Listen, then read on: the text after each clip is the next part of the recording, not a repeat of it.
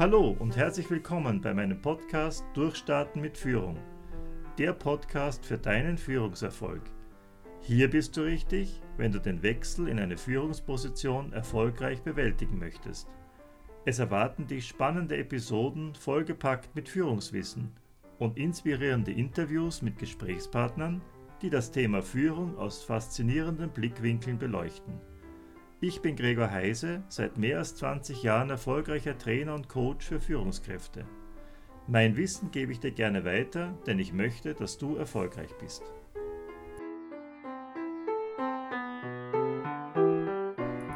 Herzlich willkommen bei meinem Podcast Durchstarten mit Führung. Mein Name ist Gregor Heise und heute in der Episode 17 geht es um Kommunikationsregeln für effektivere Führung. Genauer gesagt möchte ich dir zehn Regeln für erfolgreiche Kommunikation präsentieren. Diese Regeln bewähren sich sehr gut in Meetings, in Diskussionen, in Verhandlungen, aber auch in der Zweierkommunikation, wenn auch dort mit Einschränkungen. Diese Regeln gehen auf Ruth Kohn zurück. Ruth Kohn lebte von 1912 bis 2010. Sie hat die Methode der sogenannten themenzentrierten Interaktion entwickelt.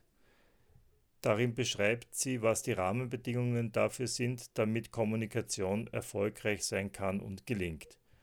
Und aus diesem Grund denke ich, ist es ganz sinnvoll, sich das einmal anzuschauen, denn es lässt sich auch sehr leicht auf den Führungsalltag übertragen oder auch nicht nur in den Führungsalltag, es gilt auch für viele andere Kommunikationssituationen, bei denen es äh, um Meinungsverschiedenheiten geht, um den Austausch von Meinungen, um Diskussionen und vieles mehr.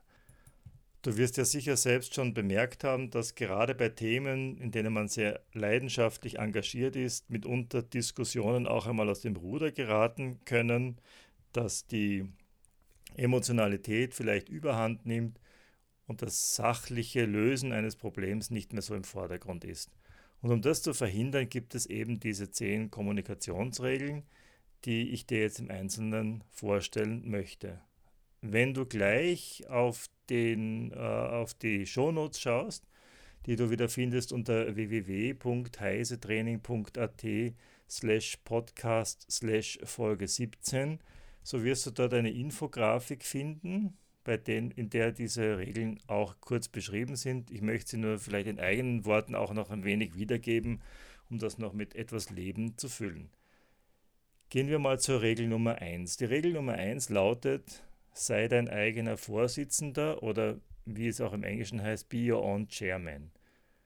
Das heißt, wenn ich in einer Diskussion bin und ich merke, dass meine Interessen oder meine Wünsche an diese Diskussion nicht besonders gut erfüllt werden, dann muss ich nicht auf den Vorsitzenden in gewisser Weise warten, bis der eingreift, sondern diese Regel soll einen dazu ermutigen, dass ich selbst Verantwortung übernehme für den Gruppenprozess.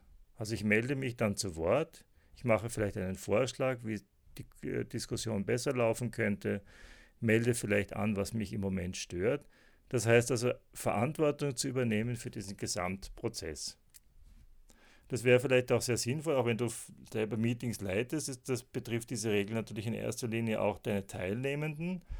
Der anderen Seite, äh, wenn du natürlich in einem Meeting involviert bist und du merkst, es läuft dieses Meeting nicht so, wie du es dir vorstellst, nicht still leiden, unter Anführungszeichen, sondern wirklich die Verantwortung übernehmen und äh, versuchen auch dann äh, sich zu Wort zu melden und die Diskussion also auch vom Prozess her in die richtige Richtung zu steuern. Also sei dein eigener Chairman, wäre die Regel Nummer 1. Die Regel Nummer 2 ist äh, relativ bekannt. Die lautet nämlich, Störungen haben Vorrang. Sie wird oft missverstanden, dass man sagt, also stören darf man in jedem Fall. So ist es nicht gemeint, sondern eigentlich ist damit gemeint, dass wenn es Missverständnisse gibt, Konflikte, Unzufriedenheit, emotionale Betroffenheit über etwas, dass das eine Störung ist, die sich dann in den Vordergrund spielt. Ja. Störungen können aber auch ganz einfach sein. Also es kann zum Beispiel eine Störung sein, dass ähm, Mitglieder zum Beispiel zu spät kommen, ja, oder dass im, beim Meeting ein Kommen und Gehen herrscht. Oder eine Störung kann sein, äh, dass Menschen plötzlich beginnen miteinander zu reden, äh, währenddessen diskutiert wird. Also diese Dinge können äh, subjektiv als Störung erlebt werden. Sie drängen sich in den Vordergrund. Und du solltest als Sitzungsleiter auf solche Störungen reagieren. Reagieren heißt, sich der Störung zuwenden, die Störung zu lokalisieren, die Störung zu besprechen und zu versuchen, eine Vereinbarung zu finden, damit sie gelöst wird. Also Regel Nummer zwei: Störungen haben Vorrang. Regel Nummer drei: Sprich per Ich statt Mann oder Wir. Das ist eine sehr wichtige Botschaft, die mit dieser Regel verknüpft ist, nämlich es heißt, wenn ich kommuniziere, dann muss ich auch das ausdrücken oder sollte ich das ausdrücken, wozu ich stehe, wo ich voll dahinter stehe. Wenn ich eine Botschaft mit Mann oder wir verknüpfe, dann spreche ich entweder für die Allgemeinheit, also wenn ich sage wir, ja, wir meinen oder wir sehen die Sache so oder so, oder Mann ist sogar noch unpersönlicher, ja, Mann kann so etwas nicht machen. Oder man tut so etwas nicht. Damit ist aber gleichzeitig ausgedrückt, dass wenn ich Mann oder wir verwende, ich mich ein Stück weit auch distanziere und dahinter verstecke. Ich stehe nicht voll für meine Überzeugung ein. Und diese Regel will eben daran erinnern, dass man wirklich versucht, die wahre eigene persönliche Meinung zu ergründen. Für dich als Sitzungsleiter heißt das, hörst du viele Mann-Aussagen, man kann das nicht tun oder wir haben das noch nie so gemacht, wir sehen das ganz anders. Versuche auch die persönliche Betroffenheit, den persönlichen Gehalt hinter dieser Aussage zu ergründen. Im Hintergrund steht eigentlich, wie sieht die betreffende Person die Welt. Ja? Wenn du jetzt wieder Teilnehmer bist, versuche auch wirklich aus der Ich-Perspektive zu argumentieren, versuche auch darzustellen, wie du die Dinge siehst. Damit erlebt man dich auch stark persönlich. Also die Regel Nummer drei wäre, sprich per Ich statt Mann oder wir. Regel Nummer vier. Das betrifft das Frageverhalten. Die Regel lautet, wenn du eine Frage stellst, dann sage warum. Kein Mensch wird gerne ausgefragt. Warum das so ist, ist relativ klar. Wenn man Fragen gestellt bekommt, dann lösen Fragen auch einen Antwortzwang aus. Man muss sich gewissermaßen äußern. Und das ist für viele Menschen unangenehm. Zum Stichwort Fragetechnik habe ich schon im Podcast Nummer 14, wie eine gute Fragetechnik deine Kommunikation beflügelt, ein paar Hinweise gegeben.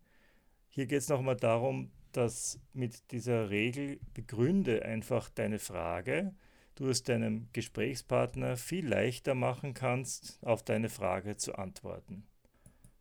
Es macht beispielsweise einen Unterschied, wenn ich in einer Sitzung frage, wie stehen Sie nun zu diesem Vorschlag? Das einfach so stehen lasse. Oder ich sage, ich möchte Sie gerne fragen, wie Sie zu diesem Vorschlag stehen, denn ich möchte schauen, ob er auf allgemeine Resonanz stößt oder ob wir noch etwas ändern können. Durch diese Zusatzinformation gebe ich der anderen Seite viel mehr Spielraum und viel mehr Möglichkeiten, sich auch frei zu äußern, denn es wird der Sinn oder die Absicht der Fragestellung offenbart. Und diese Regel, wenn du eine Frage stellst, dann sage warum, kann man auch sehr gut in der Zweierkommunikation anwenden. Also Regel 4, wenn du eine Frage stellst, dann sage warum. Gehen wir zum Punkt Nummer 5. Sei authentisch und wähle aus, was du sagst. Der Wert Authentizität ist einer, der in unserer Zeit sehr hoch gehandelt wird. Es ist sehr wichtig, und das bekommt man auch überall signalisiert, authentisch zu sein, sich persönlich auszudrücken, dass man merkt, wo, wie, wofür man einsteht, dass man die Person als Person erkennt. Und das ist auch ein sehr kluger Ratschlag zu sagen, versuche authentisch zu sein. Aber die Frage ist natürlich, was ist eigentlich authentisch? Authentisch heißt eigentlich die Übereinstimmung mit den eigenen Werten, den eigenen Emotionen. Und das bedingt schon, dass man, wenn man wirklich authentisch sein möchte, man auch in sich hineinspüren muss ja, und auf diese Weise erkennen kann, äh, was ist wirklich meine Meinung, was möchte ich ausdrücken, wie sehe ich die Dinge. Und gleichzeitig ist authentisch auch, dass ich versuche, die Rahmenbedingungen mit zu berücksichtigen. Authentisch heißt nicht, dass ich einfach nur das sage, was mir gerade in den Sinn kommt, weil es mir gerade so passt. Ja. Authentisch heißt auch, auszuwählen, klug zu sein, sich zu überlegen, was kann ich sagen, was sage ich eher nicht, indem ich auch das Umfeld und diese Rahmenbedingungen mit berücksichtige. Hierzu ist äh, ein ganz wichtiges System in unserem Gehirn zuständig, das wir das Selbstsystem nennen. Und dieses Selbstsystem ist eigentlich schon recht gut erforscht. Und man weiß heute, dass dieses System besonders dann gut funktioniert, unter Anführungszeichen, wenn man in einem gelassenen, entspannten Modus sich befindet. Gerade dann merkt man auch sehr genau, was man wirklich möchte. Wenn man angespannt ist, wenn man einen gewissen Stress hat, Nervosität, dann stellt sich oft dieses eigene Gefühl der äh, zu wissen, was man wirklich will oder was man wirklich möchte, eher weniger ein.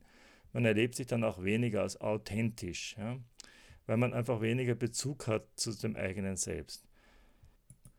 Bemühe dich also bewusst, Phasen in deiner Führung einzubauen, in deinem Führungsalltag einzubauen, wo du mehr zu dir selbst kommst, wo du in dich hineinspürst und wo du auch für dich eher erfühlst, statt nur zu wissen, was du wirklich möchtest und versuche dieses auch mehr und deutlich in der Kommunikation zum Ausdruck zu bringen. Gleichzeitig bedeutet authentisch zu sein auch eine gewisse Portion von Mut zu haben, denn wirklich auch zu sagen, was ich mir denke, wofür ich stehe, bedeutet auch, dass ich gegebenenfalls auch ein wenig anecke. Das korreliert auch mit dieser Regel, äh, sprich bei ich statt Mann oder wir, also Menschen, die authentisch sind, und das meinen, was sie sagen und dahinter stehen, die sagen eben deutlich ihre eigene Meinung, bringen sie zum Ausdruck, statt sich hinter etwas zu verstecken. Also die Regel 5 ist sehr wichtig, sei authentisch und wähle aus, was du sagst. Regel Nummer 6, interpretiere nicht. Diese Regel ist sehr leicht hingeschrieben, allerdings in der Praxis umgesetzt ist es relativ schwer. Warum? Menschen kommen ohne Interpretation und Deutung von Wahrnehmungsinhalten, sage ich jetzt mal sehr allgemein, gar nicht aus. Also wenn wir etwas hören, wenn wir etwas sehen, dann wird es sofort von uns in einer bestimmten Richtung interpretiert und gedeutet. Da spielt sehr stark unsere Lebenserfahrung hinein, unsere Werthaltungen, einfach so wie wir als Menschen eben aufgestellt sind, bekommt die Information der Umwelt für uns eine bestimmte Bedeutung. Allerdings gibt es bei der Interpretation, vor allen Dingen von Aussagen von anderen, bestimmte Risiken. Nämlich dann, wenn der andere das Gefühl hat, dass deine Interpretation seiner Aussage gar nicht zu dem passt, was er sagen wollte. Und äh, noch verschärft wird es, wenn wir in einer Kommunikationssituation so weit gehen, dass wir den anderen gar nicht richtig zuhören, sondern eh schon meinen zu verstehen, was er sagt. Und das geschieht in der Praxis häufiger, als einem lieb ist. Kein Mensch wird allerdings gerne vom anderen interpretiert oder hört seine Aussagen verfälscht durch den anderen wiedergegeben wir wollen einfach nicht gerne in irgendeine Schublade gesteckt werden, sondern wir möchten verstanden werden, wir möchten das Gefühl haben, dass ein anderer Mensch uns wirklich authentisch zuhört. Ich verweise da gerne auf den Pod Podcast Nummer 13, in dem ich das Thema aktives Zuhören schon mal besprochen habe.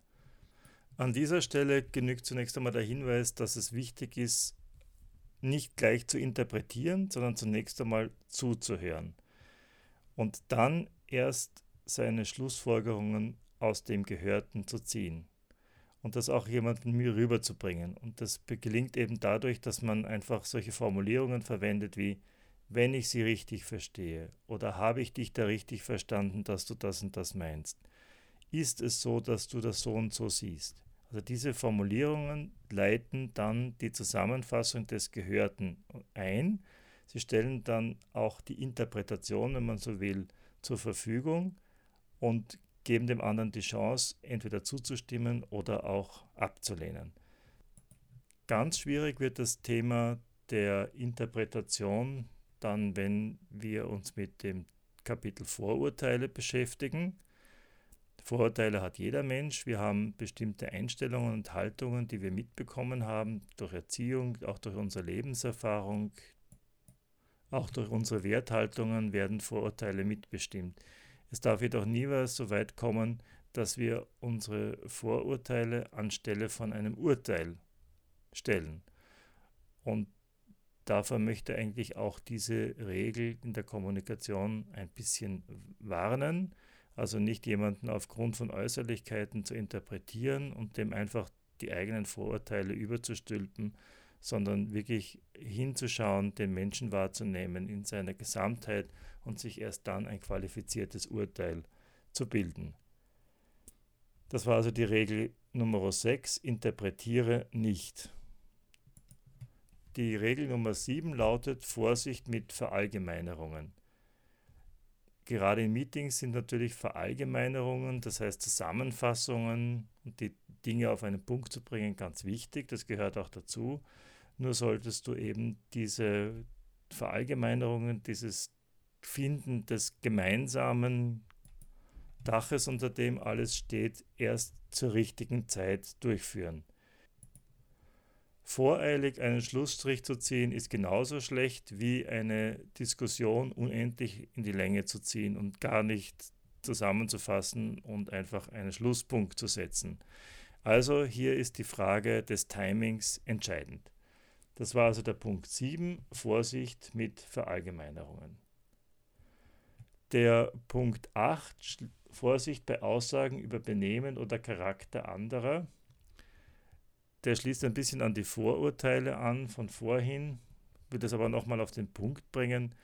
Es geht in einer Kommunikationssituation niemals darum, psychologische Diagnosen zu erstellen. Ja? Also wenn man hört, ja, der Herr Müller ist eben ein narzisstisch veranlagter Typ, der muss sich halt immer in den Vordergrund spielen oder man sagt, naja, der Herr Meier, der ist halt äh, einfach sehr, sehr unsicher und äh, fast schon eine in sich gekehrte, introvertierte Persönlichkeit. Das ist halt so. Dann sind das Aussagen, die fixierend wirken, die äh, natürlich auch aus der Küchenpsychologie stammen, denn das kann man so wohl gar nicht sagen. Und äh, wenn man die Wirkung überlegt, die solche Aussagen auf den Gesprächspartner haben, ist es ganz klar, sie können nur Abwehr, Ablehnung, oder auch äh, Konflikte heraufbeschweren. Daher lass solche Aussagen. Wenn dir allerdings ein Verhalten eines Gesprächspartners nicht gefällt, zum Beispiel, er ist wirklich jemand, der den anderen ständig ins Wort fällt, oder ist es jemand, der das Gespräch immer an sich reißt, dann solltest du das nicht ignorieren, aber nicht jetzt psychologische Theorien aufstellen, sondern setz dich einfach mit demjenigen zusammen, am besten unter vier Augen und geh das mit ihm an konkreten Beispielen durch, gib ihm Feedback und äh, versuche hier eine Verbesserung der Situation herzustellen. Das war also der Punkt 8, Vorsicht bei Aussagen über Benehmen oder Charakter anderer. Der Punkt 9 unserer Kommunikationsregeln ist Seitengespräche nicht ignorieren. In Meetings kommt das immer wieder vor, dass ähm, bestimmte Personen beginnen, einfach Seitengespräche zu führen. Und Seitengespräche sind meistens ähm, wichtig und man sollte sich auch mit ihnen beschäftigen. Lass also nicht zu, dass einfach die Diskussion zerfällt ja, und andere einfach nebenbei noch andere Themen abhandeln, sondern lade sie ein, das allen zur Verfügung zu stellen. Du kannst einfach fragen, ah, ich sehe, Herr Mayer und Frau Huber, Sie diskutieren jetzt gerade miteinander. Ist es ein Thema, das für uns alle wichtig ist? Dann bitte ich Sie, das einfach hier im Forum jetzt zu äußern. Meistens kommt dann die Antwort, nein, das war gar nicht so wichtig. Dann äh, kann man den Hinweis machen, bitte ich Sie das dann zum späteren Zeitpunkt fortzuführen. Und wenn es für alle wichtig ist, dann kann man das ja einbringen ähm, und äh, die Diskussion geht voran. Eine andere Möglichkeit ist auch, dass man das Thema, das die zwei diskutiert haben, auch auf die Agenda setzt und sagt, aha, das ist ein wichtiger Punkt, das steht heute noch gar nicht auf der Tagesordnung. Ich notiere mir das, wir kommen dann am Ende der Besprechung darauf noch einmal zurück. Also das sind alles Möglichkeiten, damit umzugehen. Es geht hier nicht darum, jemanden zu disziplinieren, denn Seitengespräche haben meistens einfach eine Bedeutung äh, und wende dich einfach diesen Dingen zu. Wenn sehr häufig Seitengespräche passieren in einem Meeting, dann ist einfach auch mal vielleicht die Grundsatzfrage zu stellen an die Gruppe, woran das liegen könnte, dass einfach so viele Nebenthemen diskutiert werden. Es kann zum Beispiel auch daran liegen, dass einfach äh, die Agenda zu unklar ist, zu undeutlich, die Leute gar nicht betrifft. Und dann sollte man einfach mit dem Gruppenprozess arbeiten und einfach versuchen, hier auch eine entsprechende Lösung zu finden. Das war also die Regel Nummer 9, Seitengespräche nicht ignorieren. Jetzt kommen wir zur letzten Kommunikationsregel Nummer 10. Beachte die Körpersignale. Zum Thema Körpersprache habe ich schon zwei Podcast-Folgen aufgenommen. Das war die Podcast-Folge Nummer 10 und die Podcast-Folge Nummer 11. Ja, genau. Also die 10er, die Körpersprache, der Faktor für gute Kommunikation. Und dann in der Podcast-Episode 11 äh, so setzt du die Körpersprache im Gespräch ein. Daher kann ich mich hier kurz fassen. Natürlich ist die nonverbale Kommunikation ganz ein wichtiges Hilfsmittel, um gerade bei Meetings zu erkennen, wie die Gruppe drauf ist, wie schaut es aus mit dem Blickkontakt, wie gehen die Leute aufeinander ein, wie ist die allgemeine Stimmung, die sich eben auch durch die Körpersprache ausdrückt und vieles mehr. Der Rat ist, dass du diese Kommunikationssignale beobachtest, und dass du auch deine eigene Körpersprache beobachtest, deine eigenen Gefühle, die du im Körper spürst und dass du diese beiden Faktoren dazu verwendest, um gegebenenfalls die Kommunikation zu verbessern. Verbessern kannst du das dann dass, dadurch, dass du es ansprichst, dass du eine Frage stellst, dass du es der Gruppe zur Verfügung stellst. Zum Beispiel, ich merke gerade, dass es im Raum einige Irritation gibt über diesen Vorschlag. Wie sehen Sie das?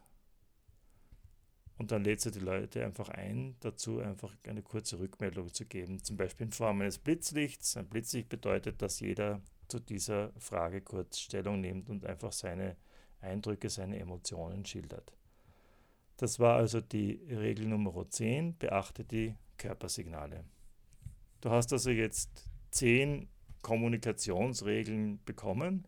Gehen wir sie nochmal kurz durch sei dein eigener Chairman, Störungen haben Vorrang, sprich per Ich statt Mann oder wir.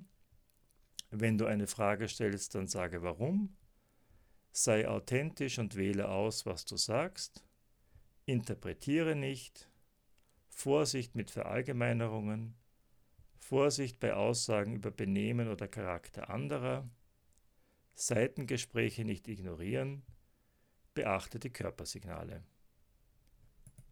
Ich empfehle dir, dass du dir die Infografik, die ich erstellt habe, ausdruckst. Die findest du in den Shownotes unter www.heisetraining.at slash podcast slash Folge 17 und dass du diese Regeln einfach als Grundlage nimmst für die nächsten Besprechungen, die du hast.